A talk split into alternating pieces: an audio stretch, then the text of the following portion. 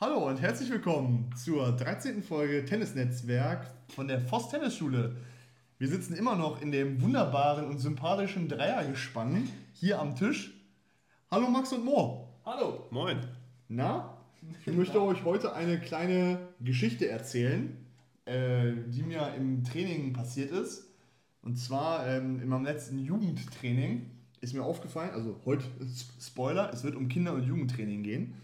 Ähm, ist mir aufgefallen, dass ich zum Beispiel Kinder hatte, die krass motiviert waren, die so am Zappeln waren ähm, und also wirklich auch stark dann gespielt haben, weil sie sich viel bewegt haben.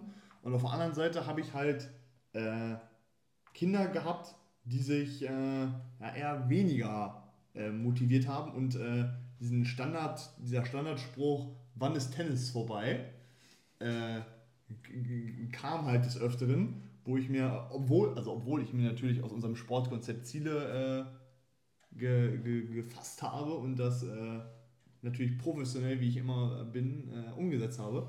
Äh, wobei ich das, dieser Spruch, wann ist Tennis vorbei, auch schon bei anderen Trainern äh, mit gehört habe. Das bei ist mir das. Nicht. Ja, Geschichten aus dem Paulanergarten. Das ist eine Lüge. Ja, deswegen wollte ich fragen, äh, wie schaffe ich Motivation? Also jetzt lo long, long story short, How to get the kids motivated. Ja, also das Problem, was du ansprichst, ist, denke ich mal, jedem Trainer bekannt. Außer natürlich Max. Bei dem sind alle motiviert. Äh, aber ich glaube, jeder kennt, jeder kennt Kinder, die einfach motivationslos auf den Platz kommen und äh, dann keine Lust haben. Und zum Anfang muss natürlich gesagt sein, als Trainer kannst du nicht jedem Kind Motivation geben oder Motivation vermitteln. Wenn ein Kind keinen Bock auf Tennis hat, dann kannst du mit Biegen und Brechen alles tun. Äh, vielleicht ist es auch einfach nicht der richtige Sport. So. Und, mh, ja, das kann sein, aber man sollte auch immer, weil ich bin ja großer Fan der Organisation, äh, mit, mit, mit, dem Organisator seines Trainings da auch eng in Kontakt stehen, weil es kann ja auch gewisse Gründe haben, warum Kinder keine Lust haben zum Training. Oder es kann auch gewisse Gründe haben, warum die Kinder beim Training sind. Äh, ob jetzt Eltern selber Tennisspieler sind und äh, die Kinder aber würden lieber beim Ballett sein oder wie auch immer. Mhm. Das sollte ein Trainer auf jeden Fall wissen und der, der es organisiert, sollte die Info auf jeden Fall auch an den Trainer weitergeben.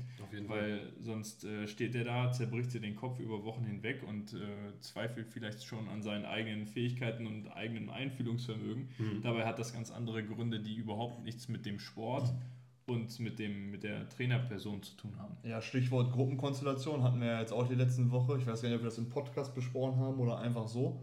Äh, dass, äh, dass auch viel an den Gruppenkonstellationen und sozialen Interaktionen ja. der Spieler untereinander liegen kann, äh, was halt eben mit der Organisation Ab zu lösen Absolut. Und äh, deswegen finde ich es auch absolut wichtig, dass die Organ also Organ der Organisator und der Trainer das äh, Hand in Hand machen weil es kann eben, also der, der es organisiert, der kann nicht wissen, was auf dem Platz passiert. Also das muss der Trainer schon zurückspielen.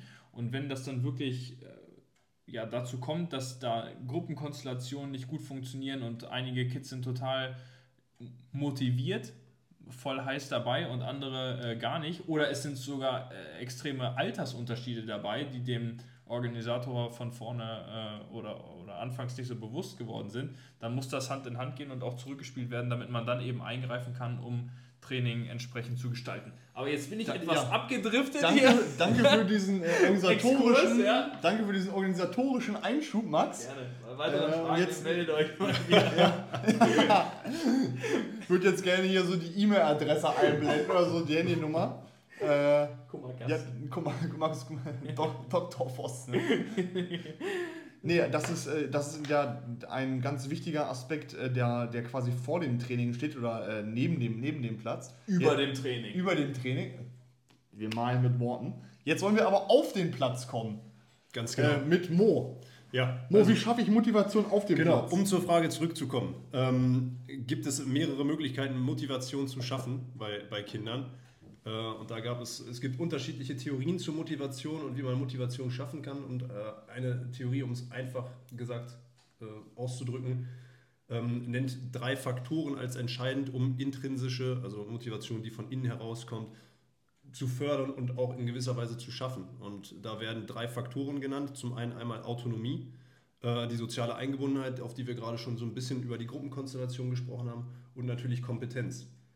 Ähm, wenn ein Kind merkt, dass es überfordert ist, die Situation nicht mehr unter Kontrolle hat und einfach denkt, dass es schlecht spielt, dann wird ein Kind einfach keine Motivation haben. Also das ist eine Stellschraube, dem Kind Kompetenz zu vermitteln. Da muss man einfach dann Aufgaben einfacher machen. Man muss sie vielleicht auch ein bisschen attraktiver gestalten für das Kind, damit das Kind denkt oder halt auch merkt, ja, ich kann das. Und wenn man selber merkt, man kann etwas, dann macht es natürlich auch Spaß. Ja, also wenn ich kompetent etwas mache, dann gehe ich auch gerne zum Tennis, als wenn ich jedes Mal die Vorhand ins Aushaue. So. Und äh, der zweite Faktor ist natürlich die soziale Eingebundenheit. Wenn ich in der Gruppe keinen Fuß fassen kann, wenn ich nicht in die Gruppe integriert werde, sei es durch den Trainer, wenn der Trainer mich nicht mag oder wenn der Trainer mich überhaupt nicht einbindet, mich gar nicht wahrnimmt, dann komme ich nicht gerne zum Unterricht. Wenn die Kinder untereinander sich schlecht verhalten oder wenn kein Gruppengefüge stattfindet, dann wird Motivation auch nicht, nicht entstehen. Dann werde ich nicht motiviert sein, das Training wahrzunehmen. Und darum geht es dann im Grunde genommen. Der, der Lehrer oder der, der Trainer muss ein angenehmes Arbeitsklima oder Lernklima schaffen für ein Kind, damit es gerne zum Unterricht kommt. Und der letzte Faktor, den wir jetzt vielleicht bei den Kindern, die du angesprochen hast, man, den man betrachten muss, ist Autonomie. Ein Kind möchte nicht nur Sachen machen, die, die vorgegeben werden, sondern Kinder, Kinder möchten autonom etwas, also eigenständig etwas machen, vielleicht auch mal bei der Trainingsgestaltung ein bisschen mitwirken. Also wenn ich dem Kind irgendwie Möglichkeiten gebe, selber im Training zu entscheiden, vielleicht mal eine Aufgabe vorzustellen oder sich eine Variation zu überlegen oder mal zu fragen, ja, bis wie viel spielen wir denn jetzt oder das Kind in gewisser Weise äh, einbeziehen und dass es denkt, ja, das kann das Training ein bisschen selber mitgestalten, dadurch schaffe ich auch nochmal Motivation. Und wenn ich an diesen drei Faktoren schraube oder mir, mir anschaue, was, was kann ich da oder was benötigt das Kind, dann kann ich auch Motivation schaffen. Wenn dann natürlich alles drei fehlschlägt, dann ist, muss man natürlich auch mal ehrlich sagen, dann ist es vielleicht einfach die falsche Sportart. Aber diese drei Stellschrauben sollte man immer betrachten. Krass, da habe ich ja jetzt eine richtigen, äh, richtige Kassette und einen richtigen, richtigen Werkzeugkoffer an die Hand gekriegt. Danke, Mo.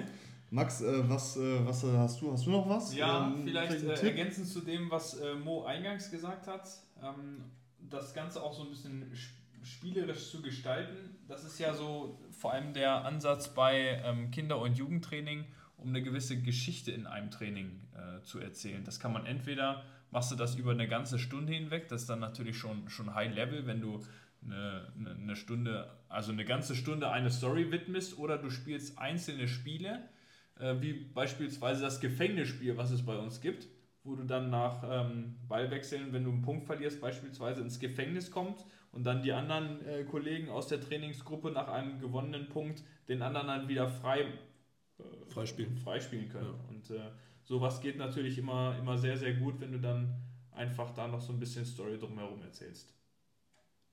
Okay, ich hätte noch, ich hätte vielleicht auch noch einen Grundsatz. Äh, und der ist einfach, den hatte Mo ja auch angesprochen, einfach, dass man Spaß äh, schafft in seinem Training und, äh, ja, und auch Spaß nach außen vermittelt.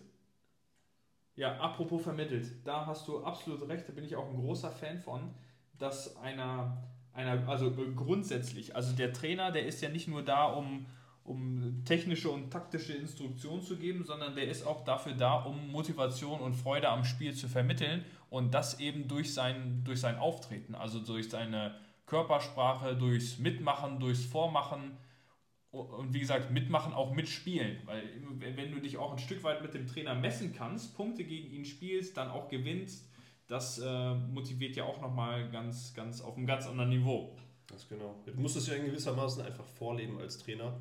Und ergänzend dazu die Sprache und die Körper- oder die Gestik, die macht natürlich auch enorm viel aus. Wenn ein Kind einen super Ball spielt, einen super Punkt spielt, dann muss man sich auch für das Kind freuen, vielleicht mal abschlagen, ihn positiv loben und solche Sachen motivieren natürlich auch. Ja, total absolut. Und man muss sich mit der Sprache genauso auf die, auf die entsprechende Gruppe einstellen. Jetzt ist zwar hier Fokus dieser Podcast-Folge Kinder- und Jugendtraining, aber du musst als Trainer auch in der Lage sein, wenn du 60 Minuten mit äh, 6- oder 7-Jährigen verbracht hast, dass es dann in der nächsten Stunde auch mit Erwachsenen weitergeht und da ist ein Trainer genauso gefordert. Den musst du auch Motivation geben. Und, ja, als äh, Trainer musst du Wiesel sein.